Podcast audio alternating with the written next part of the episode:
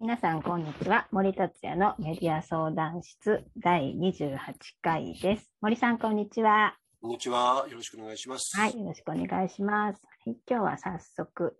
えっ、と、質問です。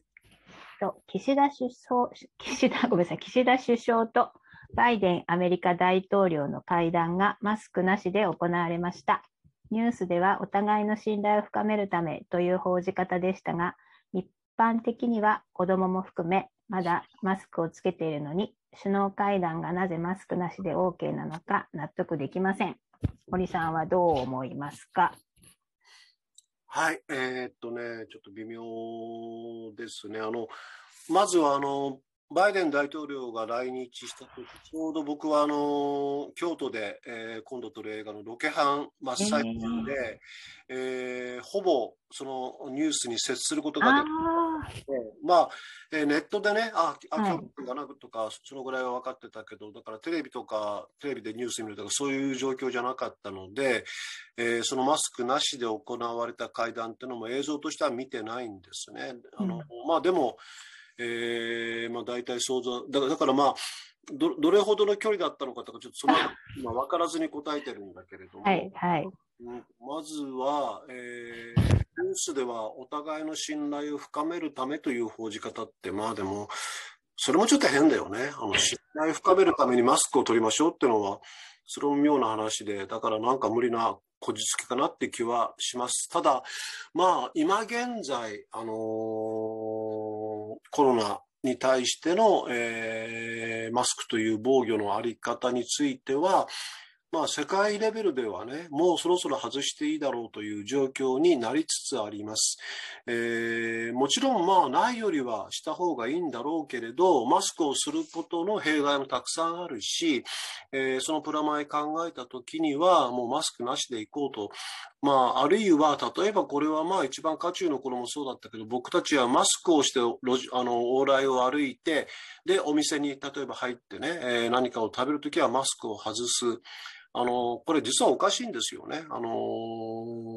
矛盾があるんです。あの、食べるものを咀嚼するっていうのはやっぱりまあいろんなやっぱ飛沫を出してるわけで、本来そういう時こそマスクしなければいけない。でもまあ、どう考えてもあの、マスクしながら物を食べるってことは物理的に不可能なので、えー食べる前にはマスクしてて、食べるときはマスクを外すと。でも実はこれ矛盾してるんだっていう。何言いたいかっていうと、やっぱりまあ、論理的にとても整合的に、あのマスクの装着をしていたかっていうと、そうじゃないわけですよね。だから、まあ、半分やっぱり気休め的な部分もあるし、えーこれは多くの人が言ってることだけで、やっぱり日本はちょっとまあ、言ってみれば同調圧力的なね、みんながつけてるから自分もつけるっていうものも強いし、そうした中でこう、マスクという存在がまあ、フォーカスされ続けてきて、僕はもう、そろそろ外すことに進んでいいんじゃないかな。で、そのは外す方に、まあ、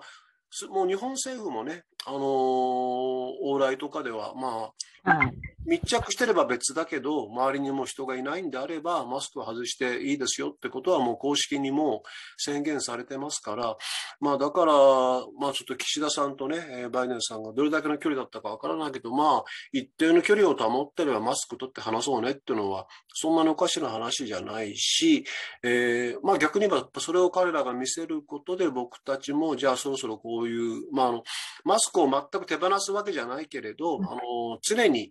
どんな時でも道を歩いていても、えーマスクは絶対外さないっていう状況ではないですよってことは、えーそろそろまあ気づいてもいいんじゃないかなと僕は思ってるので、えーいいんじゃないっていうのが最終的に僕は思いますけど。なるほどね。まあ、見せたことでよかったんじゃないかと。うん、あの、だからって急にまあ全部マスクなしで OK ってことじゃ、そういうメッセージはもちろんないけれど、まあ、特にやっぱり日本の場合はみんながまあ未だにね、あの、マスクなしで路上を歩くとやっぱりこう、周りの目が気になるってそういう状況なので、まあテレビなんかでももう外していいですよってことは示していってもいいんじゃないかなと。あの、なんもうもう一回言うけれど、マスクの弊害もあるんです。あの、やっぱり、はい。これから暑くなるしね、あるいはやっぱり人とのコミュニケーションがうまく取れなくなるし、あの特に今、中学校とか高校っていう多感な時期にこのコロナの、コロナが重なってしまった人たちは、一番多感な時期にずっとマスクで人とコミュニケーションしてるわけで、絶対やっぱりそれは決していいことじゃないと思うしね。だからそういったことを考えれば、えー、ある意味でもうアクティブに僕はもうマスクを外す方向にね、持っていってもいいと思うし、まあ実は僕もまだね、マスクなしで外に出るほどの度胸はないけれど、えー、ゆっくりとそちらの方向に向かっていいと思います。えー、そうなんですか。まあ、私はその北海道でね、その人との距離がないところかもしれないですけど、外とかではマスクしないですけどね。あ、本当？はいはい。え、じゃあそれは中野さんだけじゃなくて、やっぱ外でいや、わかんない。少数派かもしれませんけど。うん、まあでも。だって人いないんだもん。そうだよね。いないし、ち注意もされないですよ、そんな。うん、いいね。やっぱ北海道その辺自由だね。いや、でもわかんないです。あの、街中とかではしてる人がまあ、ロカルじゃ分かんないけど、でもまあ、うん、ちょっとずつやっぱりそちらの方向に行っていいんじゃないかなっていう気は僕はします。いやね、やっぱりその森さんじゃないですけどね、自分の頭で考えて、うん、ね、あの、着脱、そのね、そのそうそうおっしゃる通り、やっぱ弊害もありますから、まあ、もしマスクしてない人が歩いてたからって、ままず近づかなければ自分にその害を及ばないんだから。いや、そうなんですよね。そんなねあ、あんまりこ